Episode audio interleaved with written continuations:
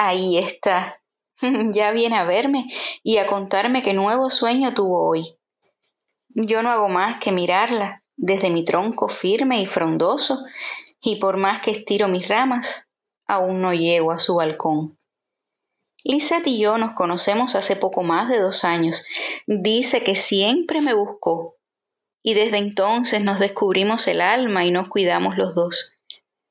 Durante el verano fueron muchos los abrazos entre ella y yo.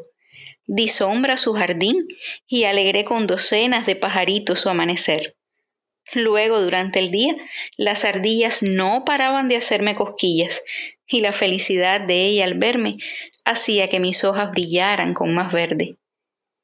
Le vi entristecer la mirada a inicios de este mes, cuando mis hojas se tornaban olivo y ocre y tierra, y para consolarla le pedí a los vientos del otoño que soplaran con tal fuerza que dejaran caer mis hojas en su balcón.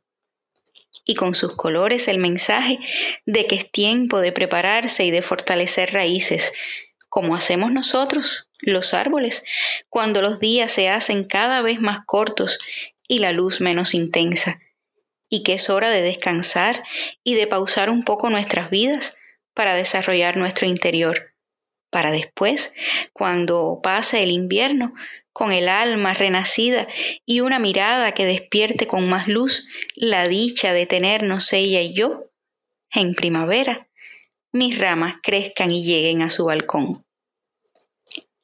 Naranja dulce, limón partido, dame un abrazo que yo te pido. Si fuera falso mi juramento, por algún tiempo no te veré.